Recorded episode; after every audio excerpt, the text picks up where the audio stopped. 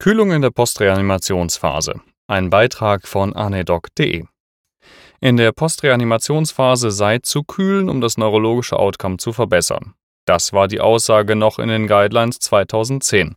Es hatte tierexperimentelle Studien gegeben, die genau das belegen wollten, zum Beispiel in dem auf der Homepage verlinkten Review von Gun AJ.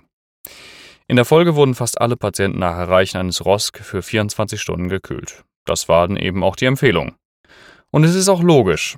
In der Neurointensivmedizin wird Hypothermie eingesetzt, um den Schaden nach Schädel-Hirntrauma klein zu halten. Durch die Temperaturabsenkung wird der zerebrale Blutfluss CBF und die metabolische Rate, also der O2 und Nährstoffbedarf, reduziert.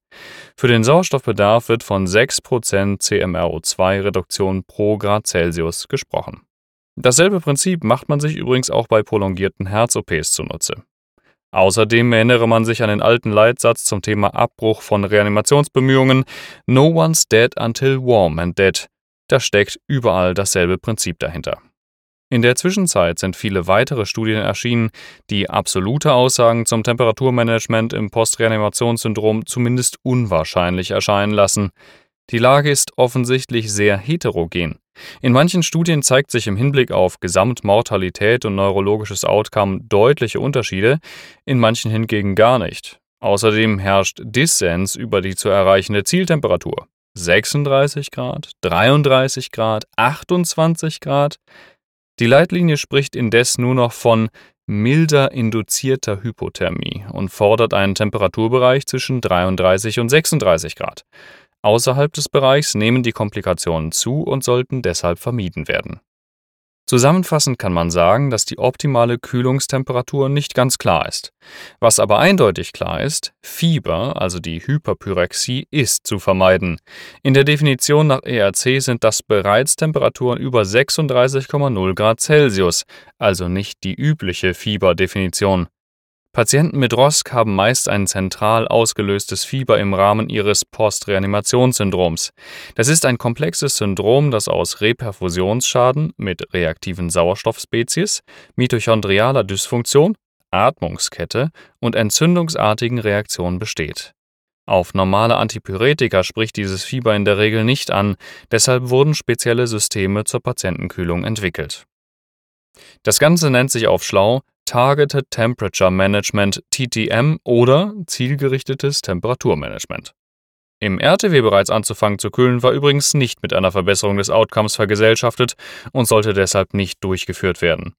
Im Gegenteil, prähospitale Kühlung ist mit einer höheren Wahrscheinlichkeit für einen erneuten Herz-Kreislauf-Stillstand und eventuell auch ein Lungenödem vergesellschaftet. Im Krankenhaus kommen die Patienten nach Rosk meistens bereits ausgekühlt an. Das bedingt nun mal die Entkleidung und Infusion und das ganze Vorgehen.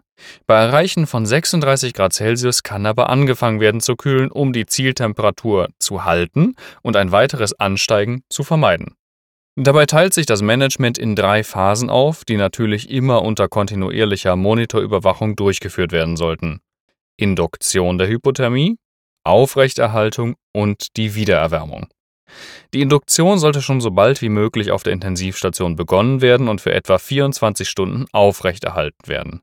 Dazu eignen sich insbesondere kalte Infusionen, zum Beispiel 30 ml pro Kilo Körpergewicht bei 4 Grad Celsius über 30 Minuten.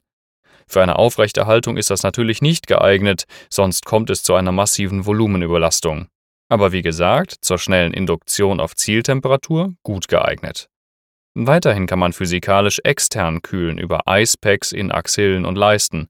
Außerdem gibt es extra hergestellte Kühlpacks, die auf den Patienten gelegt oder geklebt werden. Über die nasale Applikation von kalter Luft kann ebenfalls eine rasche Abkühlung erreicht werden. Shivering ist schlecht. Bei all dem muss aber bedacht werden, Kältezittern ist eine physiologische Reaktion auf Hypothermie. Der Körper versucht natürlich eine Wärmehomöostase beizubehalten. Durch das Muskelzittern werden demnach die Kältebemühungen ad absurdum geführt.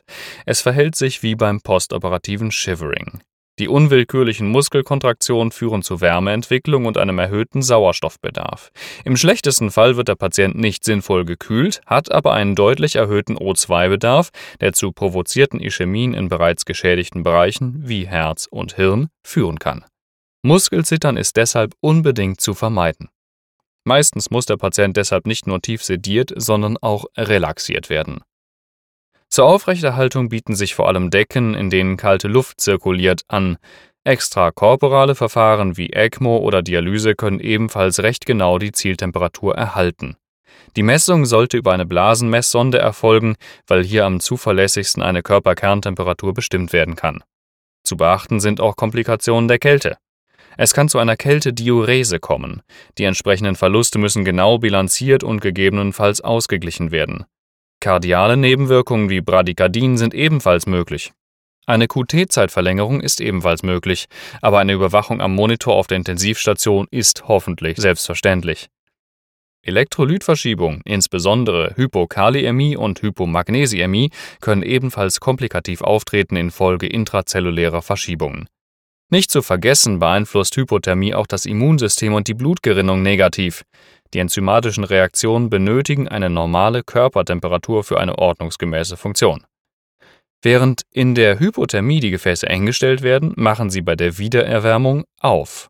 Entsprechend können drastische Blutdruckabfälle die Folge sein, deshalb sollte langsam erwärmt werden, um auf die hämodynamischen Veränderungen gut reagieren zu können. Ebenso ist durch den umgekehrten Mechanismus in der Wiedererwärmungsphase eine Hyperkaliämie möglich, auf die reagiert werden muss. Zusammenfassung Die Zieltemperatur Postreanimationen befindet sich im Bereich 33 bis 36 Grad Celsius. Hyperpyrexie ist dringend zu vermeiden und im Zweifel mit externen oder internen Kühlmaßnahmen für 12 bis 24 Stunden aufrechtzuerhalten. Eine prähospitale Kühlung ist nicht sinnvoll. Für die Durchführung ist die Infrastruktur einer Intensivstation notwendig. Nur hier können alle relevanten Parameter engmaschig kontrolliert und gesteuert werden